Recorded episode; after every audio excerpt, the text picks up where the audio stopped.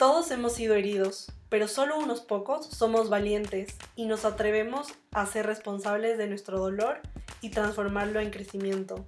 Soy Mariela Reaño, tu guía en el mundo del autoconocimiento, y te acompañaré en esta saga de 7 episodios para que a través de mis historias, consejos y explicaciones puedas encontrar tu herida y sanarla para ser tu versión más auténtica, real y brillante. La transformación empieza ahora. Ya estamos en la mitad de la saga y me encanta realmente todo lo que hemos logrado en este tiempo. Siento que hemos recorrido el camino juntos de la mano y me parece que al hacerlo juntos y hacerlo con alguien más se vuelve mucho más sencillo, liviano y sobre todo mucho más divertido también. Uno aprende más en todo este viaje.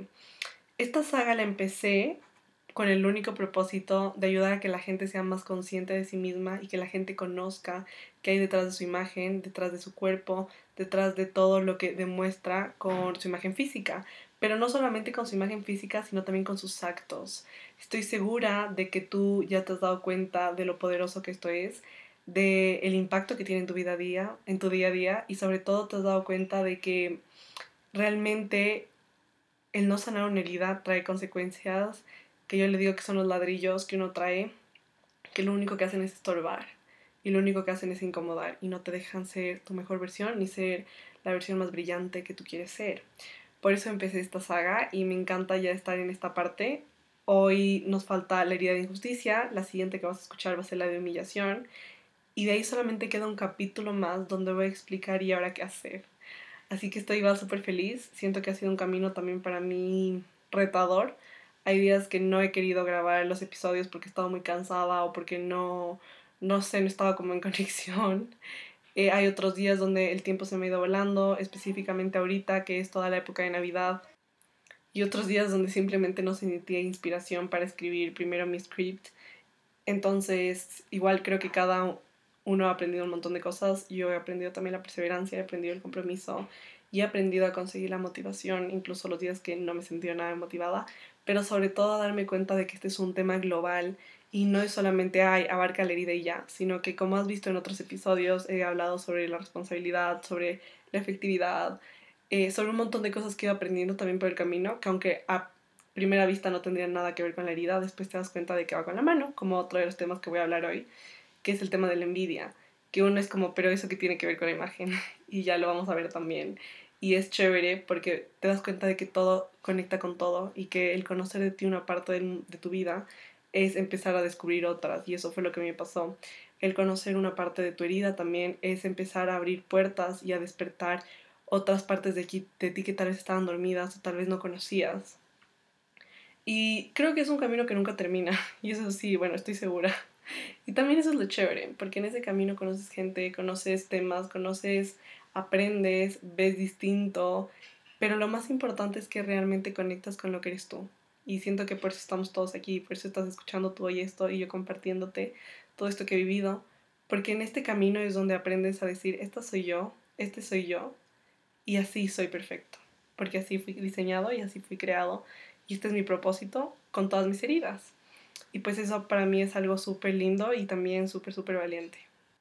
Hasta ahora lo más importante que, y con lo que quiero que te quedes es que en todo este tiempo y en todos estos episodios de la saga de las heridas hemos hablado sobre cómo las heridas en sí son una herramienta súper práctica para volvernos proactivas en nuestra vida.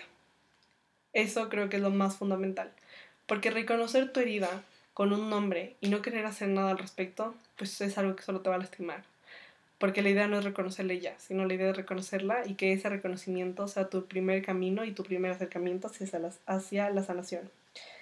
También he explicado cómo el abandono, el rechazo y la traición y cada una de estas heridas se manifiesta corporalmente y también en la imagen. Y esto es algo que en la comunicación llamamos los fenotipos. Y en el episodio anterior con Tati estábamos hablando justo de esto, que estos fenotipos en la comunicación sí comunican mucho, y son muy importantes a la hora de tomar una decisión. Por ejemplo, a la hora de contratar personal, a la hora de comunicarte con un cliente, a la hora de saber cómo distribuir tu equipo de trabajo, cómo escoger un líder, cómo mantener un comunicado específico. Es muy importante entender y reconocerlas para poder proactivamente y de manera también estratégica ubicar a tu personal, ubicar también tus habilidades, ubicar a tu equipo de trabajo, incluso a tu familia. Si tú ya sabes qué herida pueden tener tus hijos, tu esposo, tu mamá, tu papá, pues tú ya sabes cómo sacarles el máximo provecho en el sentido de estas son las habilidades que tienen, esto es lo que ellos pueden potenciar. Y ya no se queda en algo de, ay, es que nunca puede o nunca ayuda, sino, a ver, ¿en qué es esto que es muy bueno para que eso sea lo que potencie? Las siguientes preguntas que te voy a hacer, quiero que las respondas con total sinceridad. Puedes responderlas en una hoja o puedes responderlas simplemente en tu mente. Lo importante es que no critiques el resultado, sino más bien solo digas sí o no sin filtros. Eres una persona que no se permite ni subir ni bajar de peso porque siempre quiere estar en ese peso ideal y perfecto, lo cual te lleva a tener muchas dietas, muchas restricciones y también un estilo de vida que muchas veces no es sostenible, pero lo mantienes para alcanzar esa perfección sientes que eres muy rígido o muy rígida con tu imagen personal porque cada vez que te miras al espejo lo único que piensas es cómo llego a ser más perfecto o más perfecta, cómo puedo ser más exacta y más precisa con mi imagen. Te consideras una persona altamente sensible por dentro, pero al momento de expresar tus sentimientos te cuesta muchísimo. Y pones una capa y pones una máscara de insensibilidad y de frialdad sientes mucha presión, presión que puede ser externa por tus padres, por ti mismo, de brillar todo el tiempo, de ser estrella todo el tiempo, de alcanzar esa perfección que no sabes cómo, pero que aún así la sigues buscando todo el tiempo y no permite ser natural o ser auténtica o auténtico. Si te has respondido sí a tres o más de estas preguntas, muy probablemente tienes la herida y el fenotipo de injusticia. Esta herida se desarrolla usualmente por el progenitor del mismo sexo. Yo he tenido casos con mis clientas donde analizo ese fenotipo y cuando profundizamos en la imagen me doy cuenta de que sienten injusticia por toda la carga, por todas las expectativas de perfección y sobre todo por todas las obligaciones que su madre o su padre han puesto sobre ellos mismos. Sienten tanta, pero tanta presión por ser la estrella en todo momento y ser perfectos que no se dan la oportunidad de vivir naturalmente. La persona que sufre esta herida no se siente apreciada o respetada y cree que no recibe lo que se merece, pero le exigen muchísimo. Este fenotipo se desarrolla a la par que la individualidad del niño y a este niño le va a parecer injusto no poder ser sí mismo y expresarse como desea porque siempre piensa que va a tener que llegar esos al y esos niveles extremos de perfección y también de las expectativas de los demás. Por ejemplo, si tu mamá, si, en el caso de que fueras mujer, si tu mamá eh, siempre te decía que tenías que ser perfecta, sacarte las mejores notas, ser como esta niña perfección, entonces tener el cabello siempre arreglado, tu outfit perfecto, tu imagen impecable, limpia, pulcra, pero en todo momento, donde ya no se volvía algo natural, sino se volvía algo más bien de estar como en ese récord de lo hice o no lo hice. Y cuando tú lo hacías estaba bien, si no lo hacías estaba mal y sentías ese peso injusto. También sentías que había mucha injusticia, puede ser de parte de lo que tú recibías de tus padres. En el caso de que si eres hombre, en cambio tu padre, tu padre te exigía muchísimo para alcanzar esa perfección también. Tu cuerpo tiene que ser así, tu mente tiene que ser así, tus actos tienen que ser de tal forma, tu comportamiento de esta otra. Necesitas, no sé, estar en tantos deportes, entonces te tiene que ir perfecto en fútbol, en básquet, en boli, en atletismo, bueno, en lo que sea.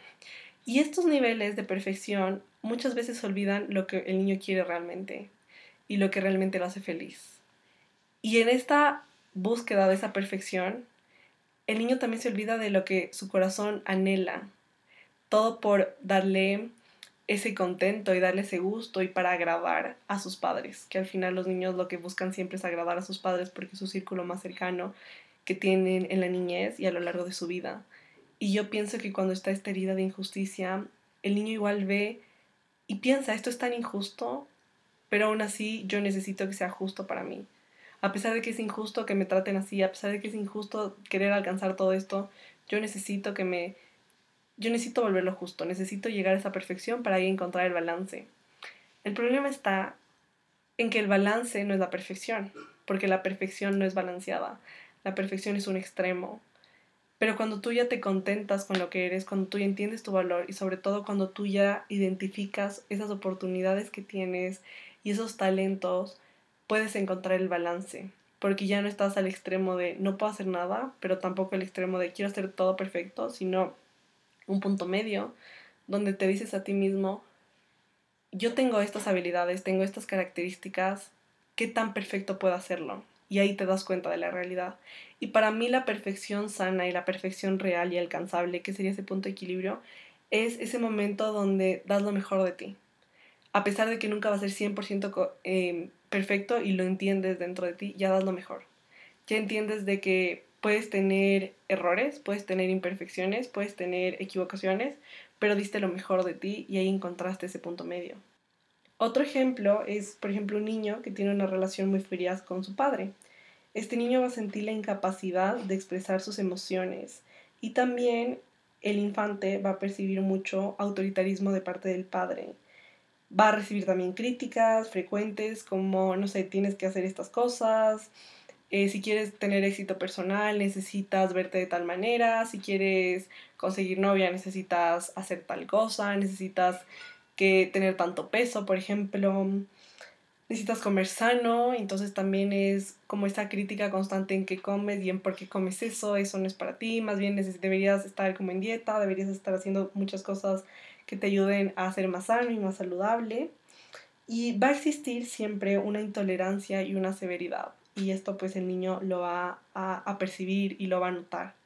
Y entre ambos se puede ver con frecuencia que hay una buena relación y creo que esto es algo un poco chistoso y que a veces no lo comprendemos bien y también por eso se puede malinterpretar y pensar que es otra herida, pero esta buena relación es una relación superficial, es una relación donde ni el padre ni el hijo se atreven realmente a comunicar lo que piensan y sienten, pero supuestamente se llevan bien a caras de los otros y también a imagen de los demás, ¿no? Cuando tú ves a un padre y un hijo que se llevan súper bien, que conversan, que se van de viaje, que cuentan cosas, que es como, no sé, el prototipo de cuál sería la relación ideal yo he descubierto también en casos cercanos que muchas veces tienen la herida de, injusticia y la realidad es que no se cuentan nada importante, nada que trascendente, nada que realmente los ayude a seguir creciendo, si no se queda en y qué comiste hoy, cómo te fue en el trabajo, pero no pasa de eso, o sea, no pasa de ese tipo de conversaciones y no, no entra a este círculo más profundo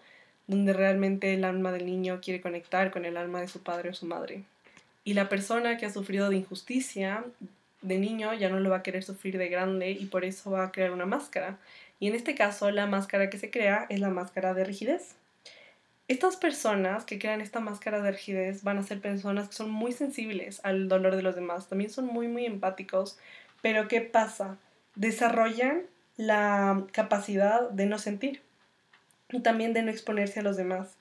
Y por eso van a parecer fríos e insensibles cuando por dentro son muy sensibles y entienden muchas de las cosas que pasan. Pero se ponen esta máscara de rigidez y en esta rigidez no puede haber estas emociones porque esas emociones ya no llegarían a la perfección. Entonces la persona va a tender a parecer fría e insensible cuando realmente está sintiendo mucho dolor por dentro, pero no se lo permite y el dolor también se oculta hasta que de una u otra manera explota y muchas veces explotan enfermedades muy graves que mm, ya no tienen cura a veces o que literalmente pueden acabar con tu vida porque hay tanta sensibilidad y tanto dolor acumulado que cuando no es expresado, pues simplemente como que se oculta en la bodega. Es como si tú tuvieras una bodega literal en tu casa y solo botas basura y botas basura y botas basura para que no se vea y sigues botando basura. Y va a llegar un punto donde va a colapsar y ya no te va a entrar una sola gota de basura más y literalmente puede destruir toda tu casa porque pues empiezan a haber plagas, empieza a haber problemas y puede ser que al principio no lo notes, pero va a llegar a un punto donde todo ese dolor al final explota. Este fenotipo es uno de los que tiende con mayor frecuencia a utilizar el negro para vestirse, y estas personas lo hacen con la intención de no sentir. El negro, como recordamos, es un color misterioso, es un color clásico, sí es un color elegante, pero no es el único elegante. Tenemos otros colores como beige, que también son muy elegantes, y más que nada, con la elegancia, la elegancia sí lo hace el color, pero también lo hace la prenda y la actitud. Y esto es súper importante. No porque uses negro te vas a ver elegante. Si tú usas un legging negro con un hoodie negro, eso no te va a hacer ver elegante, porque las prendas en sí no tienen un corte elegante. Y puede ser que tu actitud sea de estar cómoda y no estar elegante. Entonces es importante, igual quería hacer como esa aclaración, de que el negro no siempre es sinónimo de elegancia, depende mucho del contexto y también depende de cómo está fabricada la prenda.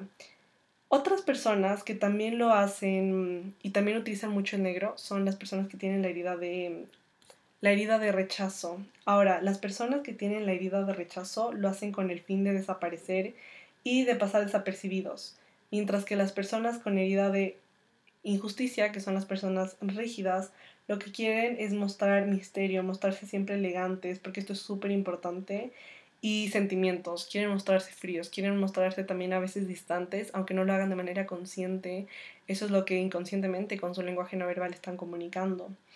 También es necesario entender que los colores reflejan sentimientos, y aquí yo siempre les digo a mis clientas, si tú quieres en algún momento utilizar ropa estratégicamente, fíjate en los colores. Por ejemplo, si a ti mañana te van a invitar a la casa de tu novio por primera vez, pues no te pongas cualquier ropa por ponerte, porque eso sería ilógico. Después de todo lo que has aprendido, sería como, no sé, ilógico. Más bien, piensa estratégicamente qué significa la definición de cada color y depende de eso, ponte el color. Si yo que sé, a la familia de tu novio le importa mucho las personas que son súper elegantes, pero en el sentido de etiqueta, ¿sí? Que mantienen la etiqueta, son muy formales y etcétera. Pues el color del saber estar es, el azul. El, azul es el color del saber estar y el saber estar es saber comportarse en todos los entornos y eso sí te da mucha elegancia y mucha etiqueta y también es un color muy tranquilo, es un color sereno y es un color que va a ser equilibrado.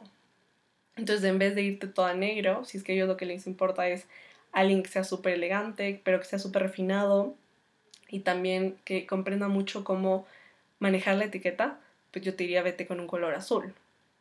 Si tú dices, no, a ellos lo que más les importa es alguien creativo, porque ellos todos son creativos, como alguien súper, eh, no sé, como extravagante, diferente, pues entonces no te vayas con blanco ni negro, porque esos colores son muy neutros. Te queda mejor, por ejemplo, un mostaza, que esos muestran colores muy vivos, colores que sí se salen un poco de la monotonía del día a día. Y un fucsia, por ejemplo, un magenta, un turquesa, colores que sí van a hacer que resaltes y que no te quedes en esa monotonía. Por eso es tan importante entender que los colores reflejan los sentimientos y también tienen una psicología detrás. Y en sí, algo chévere que yo he aprendido en cuanto al estilo es que no tienes que utilizar los mismos tonos todos los días de toda tu vida. Porque va a haber días donde tú vas a sentirte triste. Y ahí puedes utilizar colores fríos de tu estación. Todos tenemos colores fríos en el sentido en el que, por ejemplo, si es que tú ya descubriste que eres primavera, que son los colores cálidos pasteles, pues el día que tú estés triste te pones un azul, te pones como un baby blue o te pones como gris. Para demostrar tus sentimientos, inconscientemente yo me he dado cuenta en mí que dependiendo de cómo amanezca ese día, yo escojo mi outfit. Obviamente siempre lo hago de mis colores y que me quede bien en mi cuerpo y que vaya con mi estilo, pero hay días que digo, no me quiero poner café, o sea, no me quiero poner una bolsa de café, y es porque no quiero expresar lo que el café tiene para expresar en ese momento. A veces digo, no, quiero usar solo café, a veces digo, quiero usar amarillo, quiero usar verde, quiero usar blanco. Y todo depende también mucho del estado de ánimo. Y para estas personas que son rígidas es muy importante el negro por eso, porque les ayuda a verse elegantes y les ayuda también a mantener ese misterio y esa frialdad en cuanto a las emociones. Estas personas también desarrollan una imagen física muy rígida, una imagen que procura la exactitud, la perfección y la justicia en todo momento. Porque piensan que la perfección es sinónimo de justicia y obviamente si son personas que viven injusticia, lo que ellos buscan es plantar justicia. Hay un ejemplo que es, imagínense que mañana, no sé, nos vamos a cenar con un grupo de ocho personas y alguien decide pagar la cuenta, pagar toda la cuenta. Pues hay una persona, que usualmente es la persona que ha sufrido injusticia, que va a decir, pero eso no es justo. Porque estas personas igual son muy justas, o sea, les encanta que todo el mundo reciba lo exacto, porque eso también las hace sentirse justas, que han hecho un buen trabajo. Y estas personas por eso piensan que la perfección es ese sinónimo de justicia. Y son muy propensas también a sentir envidia, y aunque la envidia no solamente es de esta herida, porque cualquiera lo podemos sentir, son más propensas a sentirla y a no saber cómo sacarla o cómo vivirla o también cómo aprovecharla. Y el sentir envidia tiene dos caras de la moneda. Primero, una que uno dice, ay, pero ¿por qué yo no puedo tener eso? ¿O por qué ella lo tiene y yo no? ¿O por qué ella ha crecido y yo no? ¿O por qué ella ya se casó y yo no? ¿O por qué él tiene un mayor trabajo donde le pagan mejor y yo no? O por qué mi mamá sí se pudo comprar un carro y yo sigo en bicicleta. Bueno, lo que tú quieras. Uno se compara y uno siente envidia por cualquier cosa. y ahí es cuando nosotros pensamos, es que él me lo quitó, o es que ella me lo quitó, o él se quedó con mi trabajo en los sueños y yo ya no lo puedo hacer y ahora siento envidia porque no sé cómo, o porque ya me lo quitó, o sea, ya se me fue la oportunidad. Esa es como una opción, ¿no? Porque muchas veces pensamos que la grandeza ya no es para nosotros porque alguien más no la quitó. Y eso es algo que pasa muy seguido. Y aunque suene chistoso o suene fuerte, pensar esto es completamente ridículo. No tiene sentido y ya te voy a explicar por qué. Aquí va realmente la verdad sobre la envidia. Y es que en vez de que venga desde un lugar de escasez, puede venir y debería venir realmente de esa persona me inspira a mí a crear la vida de mis sueños. Esa persona me inspira a mí a darme cuenta de lo que la vida tiene preparada para mí, de lo que Dios tiene preparado para mí. Si esa persona pudo, yo también. Y esta es la otra cara de la envidia. Y siento que esta es la cara a la que todos debemos llegar y aspirar. Yo sé que es difícil, yo sé que a veces uno no puede, yo sé que existen mil factores, pero cuando ya ves así, los logros de otros cambian. Primero, siento que es muy importante celebrar los logros tuyos, pero también celebrar los logros de los demás, porque detrás de eso hay mucho esfuerzo, hay mucho sacrificio, hay mucho crecimiento, hay mucho desarrollo, hay mucho aprendizaje y sobre todo entendimiento. Y eso no lo muestra el proceso, o sea, no lo muestra el resultado final, por así decirlo. No es que cuando tú ves que alguien tiene un ascenso en el puesto, en el puesto que tú querías, no es que con ese ascenso abajo haya como una plaquita que diga, mira, esta persona X, por ejemplo, Pepito, ha logrado todo esto en su vida, ha estudiado esto, se preparó 500 horas, eh, le tocó madrugar, le tocó hacer ejercicio, le tocó aprender a dejar una adicción, le tocó aprender a vivir en familia, a socializar, eso no dice, solamente pues está el resultado final que obviamente es súper gratificante, pero yo me he dado cuenta que cuando tú ves los méritos de los demás y los logros de los demás, como una oportunidad de primero celebrar sus logros, todo cambia, y segundo, de entender que si él pudo, tú también. Y que la grandeza es para todos, no solamente para pocos ni para personas privilegiadas, sino es para personas que estén dispuestas a perseguirlas y a luchar por ella.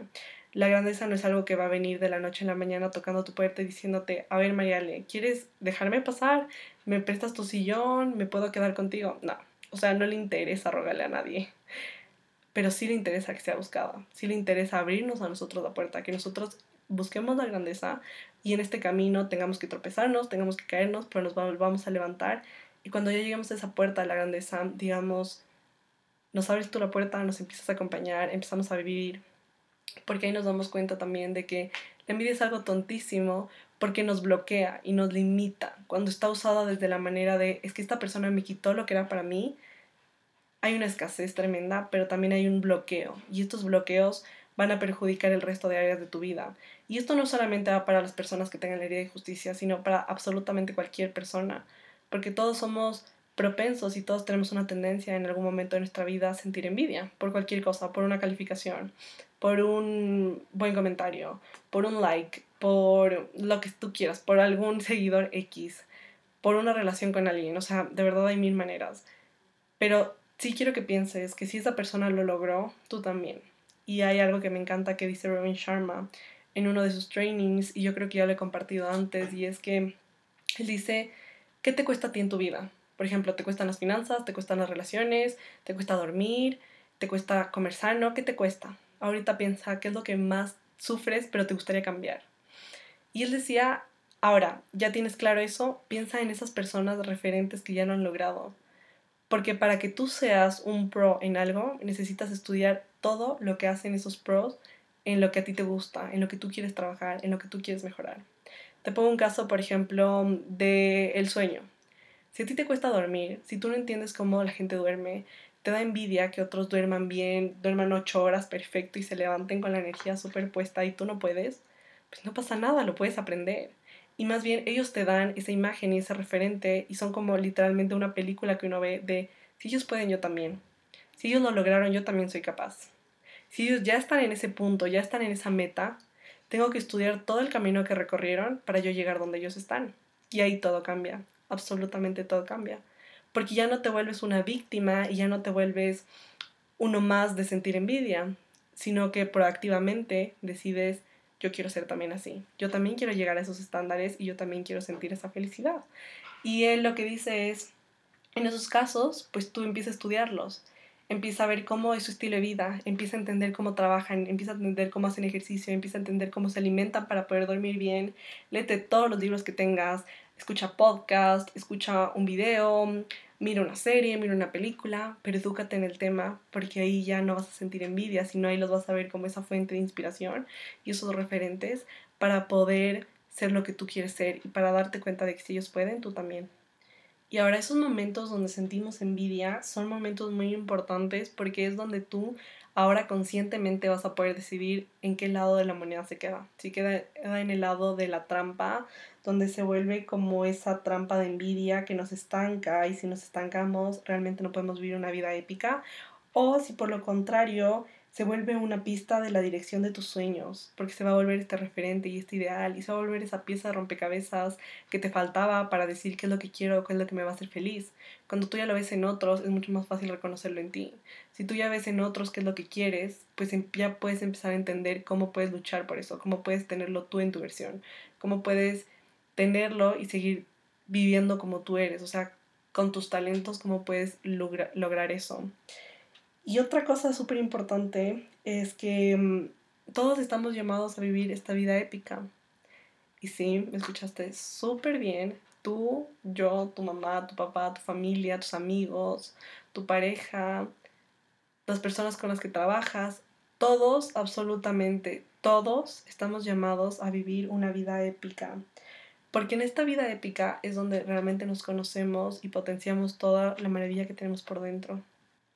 Y cuando sientas envidia y sientas que no lo puedes controlar, pues pregúntate de dónde sacaste la suposición de que esa vida de tus sueños no es posible para ti también. O de dónde sale esa suposición de que ese trabajo y ese aumento no es posible también para ti. Y de dónde sale la suposición de que si esa persona tuvo el carro de tu vida, que casi que te mueres porque ese es el modelo que tú quieres, del mismo color y con los mismos asientos, ¿por qué no puede ser para ti también? No es que por brillar uno opoquen al otro, eso no pasa y eso es lo que les he dicho siempre. El hecho de que tú brilles no va a opacar a nadie y lo mismo pasa al contrario, el hecho de que otra persona brille no te va a opacar a ti, sino piensa más bien de dónde viene esa idea y ese sentimiento de que esa vida de mis sueños, ese trabajo, esa pareja, esa familia, ya no la tengo porque alguien más me la quitó, porque eh, también está llamada para ser para ti. Y también es importante que recuerdes que lo que deseas en la vida de otros es una señal para luchar por tus propias metas y para perseguir tus sueños. Y aquí hay necesario también tener referentes. Estas personas a las que uno les puede sentir envidia van a ser referentes. Por ejemplo, en el área de la imagen, que es en el área en el que yo estoy, la que más me gusta y me encanta, yo he visto muchas veces personas que han crecido muchísimo, personas que tienen un recorrido de 20, 30 años o de 10 años, o que hacen alianzas o lo que sea, y al principio a mí me costaba mucho y yo sí lo veía como, no, es que si ya pudo, yo ya no puedo. O sea, si ya pudo lo que yo quería, entonces ella me lo quitó, no hay suficientes clientes. O también puedes pensar como ella ya lo logró y ahora toda la gente va a preferir irse con esta persona y no conmigo. Hasta que dije, no, esto está mal, esto no es sano, como que qué es esto. Y ahí me di cuenta de que no tienen por qué opacarte porque más bien es mucho más fuerte y es mucho más sincero y más real cuando estas personas se vuelven ese referente de lo que tú quieres ser, pero a tu manera, porque la idea no es hacer copy-paste, esto no funciona y esto es todo lo opuesto a ser, tu, a un referente. Cuando uno hace copy-paste de algo, pues simplemente no está honrando sus propios principios ni valores ni sus talentos, porque lo que al final estás diciendo a tu cuerpo y a tu cerebro es, mira, tú no puedes ser creativo, no puedes innovar, entonces literalmente copiemos y peguemos porque eso es lo que hay.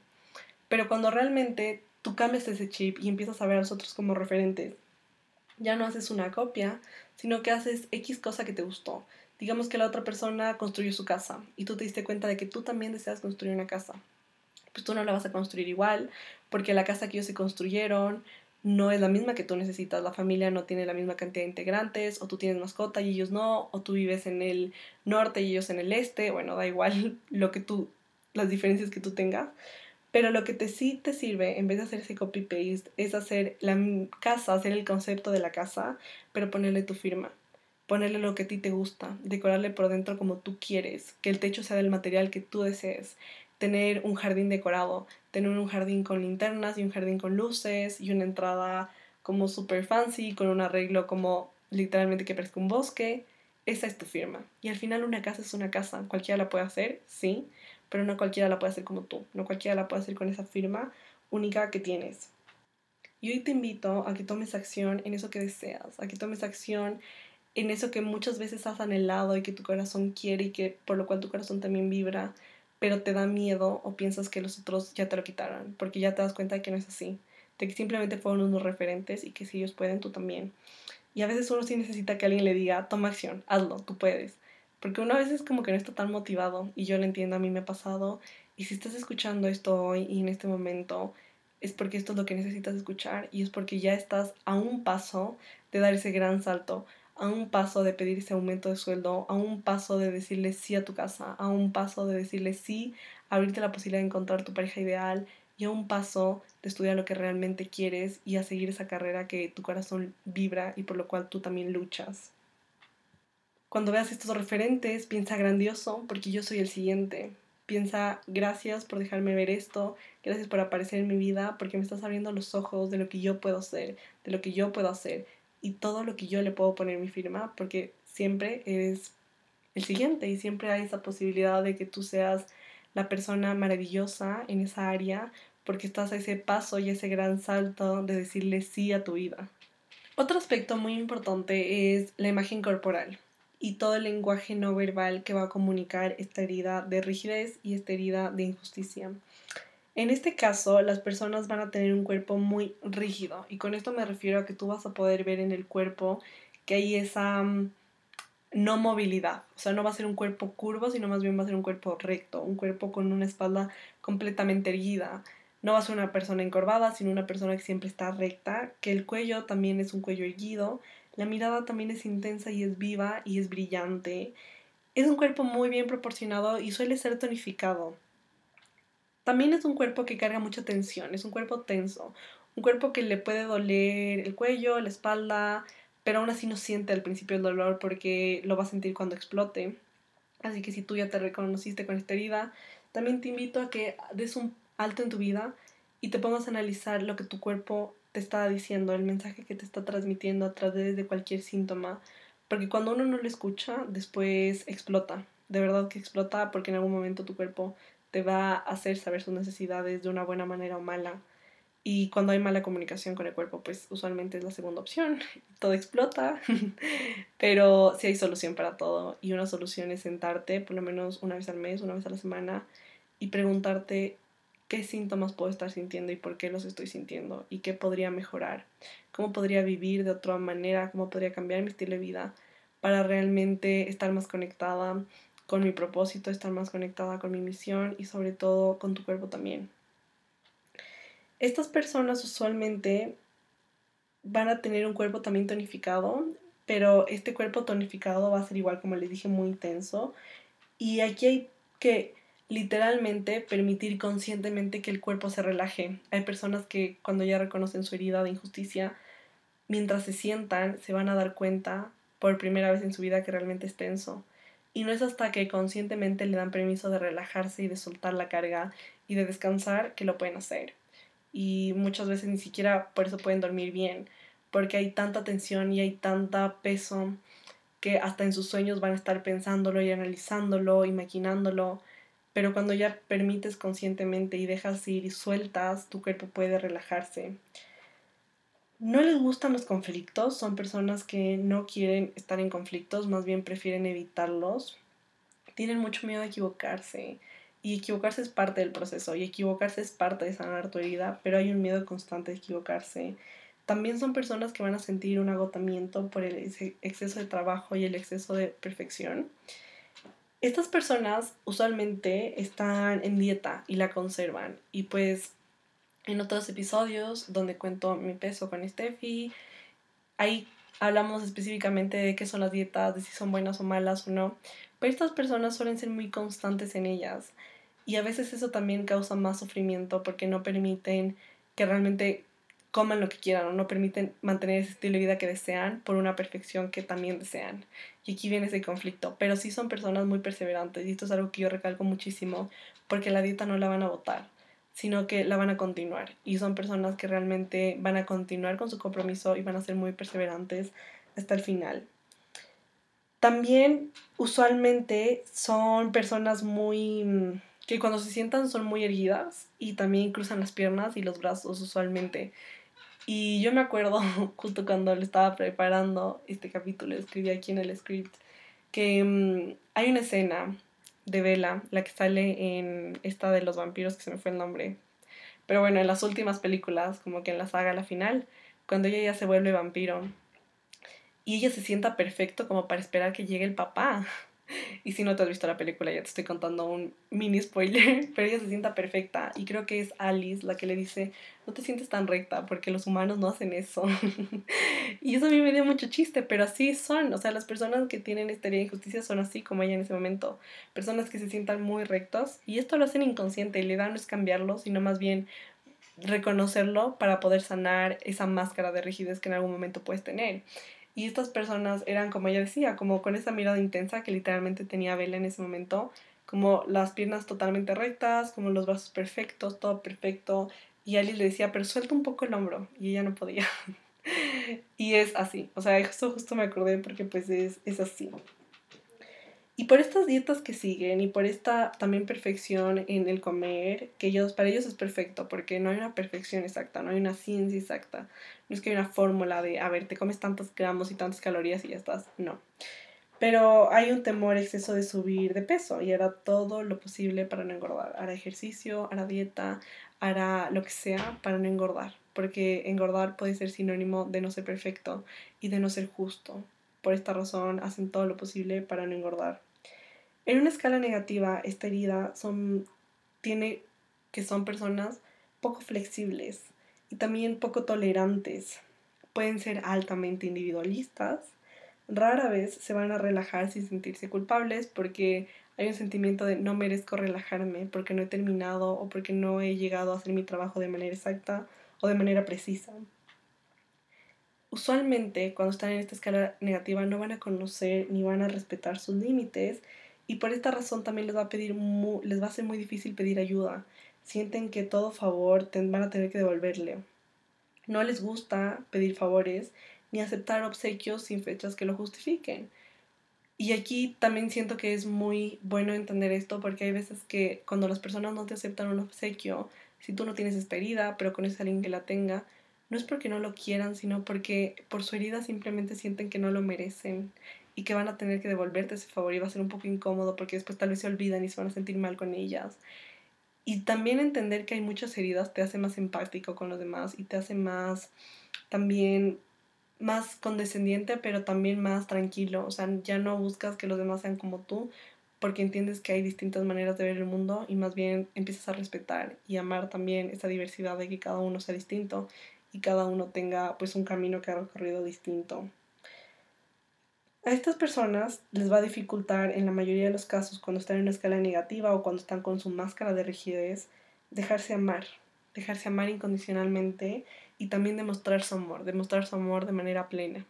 En una escala positiva son personas muy precisas y esto es súper bueno porque en su trabajo lo exigen mucha precisión.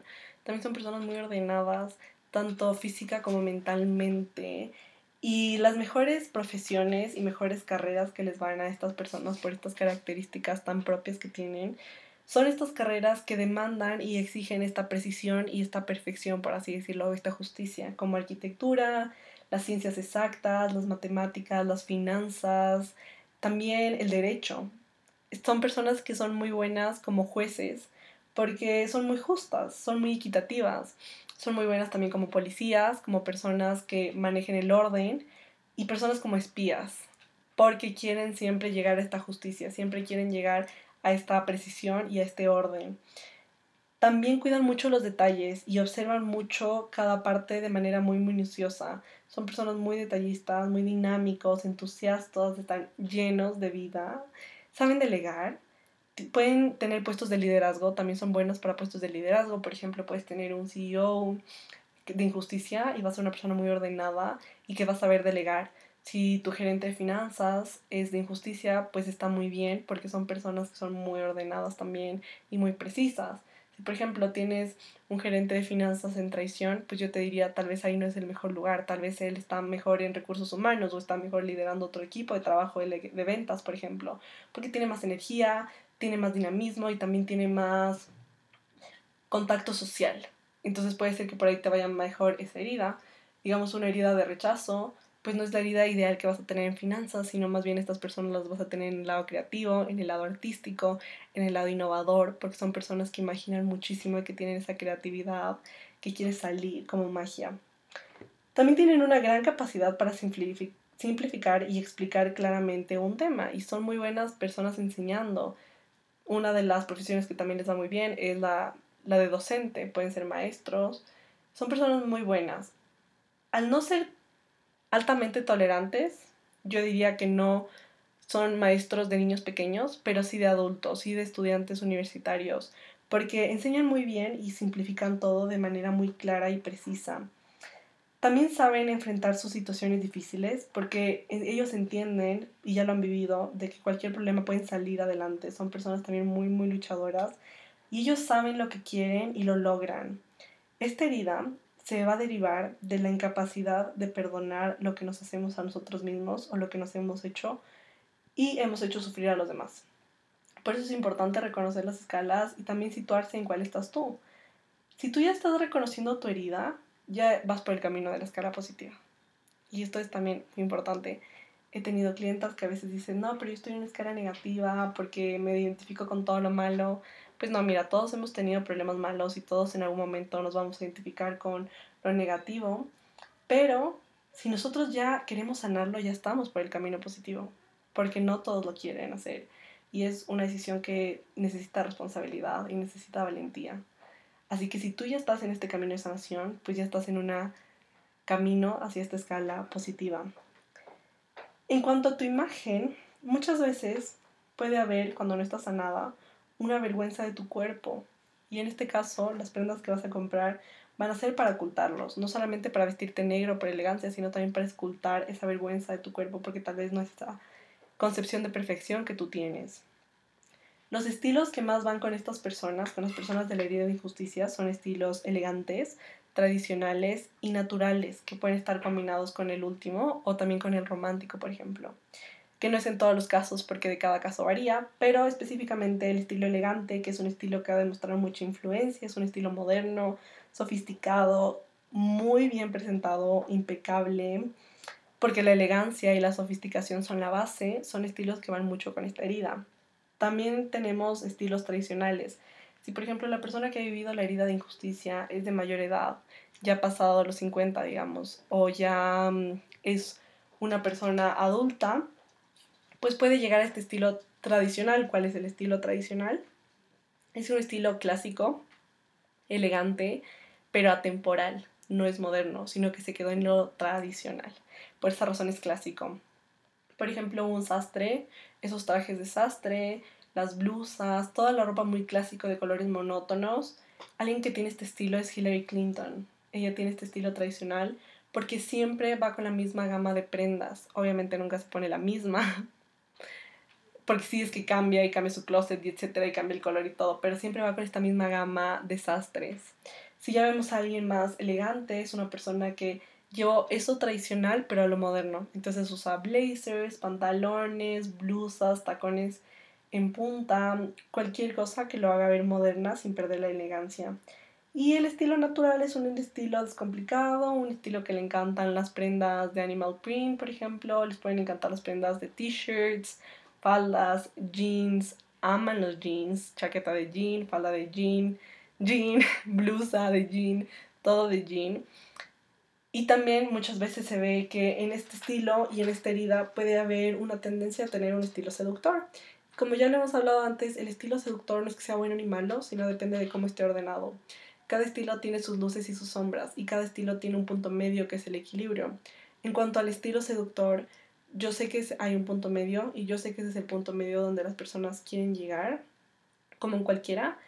Y estas personas de injusticia lo pueden encontrar y estas personas de injusticia también pueden llegar a ese balance de entender que no siempre van a ser perfectas o perfectos, pero que sí pueden llegar a ese punto medio. En cuanto al vestuario de las personas que tienen este estilo seductor, van a querer usar prendas ceñidas, van a querer también utilizar mucho cuero, el animal print, también prendas llamativas, prendas que no sean tan comunes y que usualmente sean pegadas al cuerpo, que eso significa ceñidos. Y eh, si vemos a alguien que tenga este estilo, a veces Jennifer López lo tiene, otras veces no, pero en la mayoría de los casos yo sí la he visto con este estilo seductor. También algunas de las Kardashians tienen este estilo. Y lo importante es saber reconocer tu herida y también ver para qué te vistes. Si te vistes para ocultar tu cuerpo, para resaltar tu cuerpo como si fuera un objeto, o te vistes para realmente demostrar quién eres. Que eso es súper importante. Y en ese caso también te puedes dar cuenta de las máscaras que puedes estar portando con esta herida, que sería la máscara de rigidez, también aplicada a tu imagen. Estas personas invierten mucho tiempo en arreglarse y esto también pienso que tiene su lado bueno y malo. Depende de por qué lo hagas, pero por ejemplo, yo he conocido casos donde las personas que se arreglan eh, en dos horas, en tres, lo hacen porque sienten en ese tiempo conexión consigo mismas. Sienten en ese tiempo que se están dedicando el valor que merecen y eso está perfecto. Si solo lo haces por ocultar algo que no eres, pues en ese caso habría que sanar eso. Pero si lo haces por este sentido de decir, es el momento, es la hora, es el tiempo donde yo me doy a mí misma, donde me conozco, donde empiezo a darme cuenta que me queda, que no me queda, empiezo a intentar nuevo maquillaje, nuevos colores, pues es perfecto porque al final estás conociendo más sobre ti. Algo muy importante es que también hay que entender que a estas personas les encanta ser estrellas con su estilo y por eso es necesario conocer su estilo, e identificarlo y potenciarlo porque a estas personas naturalmente les gusta brillar con su estilo y pues eso también es perfecto porque el estilo es un reflejo de tu personalidad. En cuanto al tema de las compras, usualmente tienden a ocultar lo que compran porque primero sienten que o no lo necesitaban o dos no lo merecen y por eso se sienten avergonzados. Si tú cuando vas de compras te encanta un pantalón, lo compraste y después cuando llegas a casa lo escondes porque sientes que no era para ti y lo quieres regresar y ya no te gusta, y no porque no te quede bien, sino porque piensas que no eres merecedora, pues puedes tener esta herida también de injusticia. Y pueden sentirse igual muy avergonzadas por ir a visitar las tiendas y comprarse algo lindo. Sobre todo cuando ellos se dan cuenta después de que no lo necesitaban o que no lo aceptan ni lo merecen. Y aquí, ¿qué pasa? Que hay una falta para la capacidad de sentirse merecedor de esa prenda que a la persona le gustó y hay esa capa de sentir que también esa persona vale y que esa persona tiene sentimientos y necesita vivir su vida física y su vida de la imagen de acuerdo también a su vida interna. Y con esto me refiero a que todas las personas van a tener igual la necesidad de ir a comprarse una blusa, un pantalón, porque es una necesidad física, o sea, tú literalmente tienes que vestirte para salir. Y ahora, cuando estas personas de injusticia no se sienten merecedores, van a sentir que no valió la pena, que perdieron el tiempo, a pesar de que les haya encantado la prenda o el outfit en la tienda. También tienden a comparar su imagen con la de otros. Y aquí yo digo que hay espacio en el mundo para la belleza de todo el mundo. Si uno nace con la belleza, es porque hay espacio para todos, es porque hay espacio para que cada una de esas bellezas brillen de acorde a su esencia y también sea una imagen y un referente para los demás. Usualmente estas personas también van a ocultar una herida de rechazo, porque cuando son pequeños se van a sentir rechazados, pero van a intentar evitar ese rechazo siendo lo más perfectos posibles.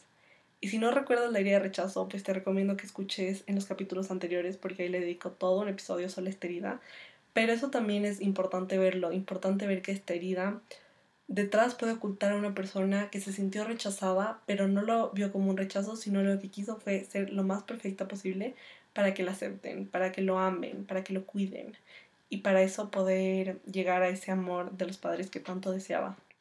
Y esto es lo que más me encanta de toda esta saga y es que las conversaciones son tan profundas y tan trascendentales que realmente marcan un antes y un después en tu vida, que realmente te dan, te abren y te dan esas luces de cuál es ese cambio que necesitas hacer para poder seguir brillando, para poder seguir potenciando lo que eres en esencia, pero sobre todo para ser feliz, porque uno al final vino al mundo para feliz y para servir a los demás con amor.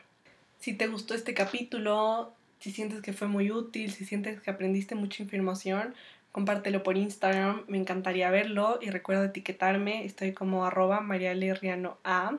También me puedes escribir por Instagram y contarme cómo está yendo tu proceso, hay personas que ya lo han hecho y de verdad que me encanta, me encanta conocerlos más, me encanta saber su opinión, me gusta mucho ver también qué piensan, qué sienten. Y si no tienes con quién desahogarte, igual puedes contármelo por un mensaje. Yo siempre respondo todos los mensajes. A veces me demoro un poquito, pero lo hago con mucho cariño porque sé lo especial que son. Así que bueno, los quiero un montón, les mando un abrazo gigante, gigante. Espero que pasen increíble esta semana y que hoy se queden con que todos estamos heridos, sí, pero todos tenemos ese camino de sanación. Y todos en algún momento hemos sentido envidia, sí, pero la envidia al final va a ser un referente de lo que nuestro corazón anhela. Y lo que hay que hacer es tomar acción y empezar a verlo como una oportunidad de cambio también y de mejora. Comparte este episodio con la gente que creas que más le pueda gustar y más le pueda servir a seguir creciendo. Les mando un abrazo gigante, espero que de verdad les haya ayudado muchísimo y nos vemos la siguiente semana con la herida de humillación.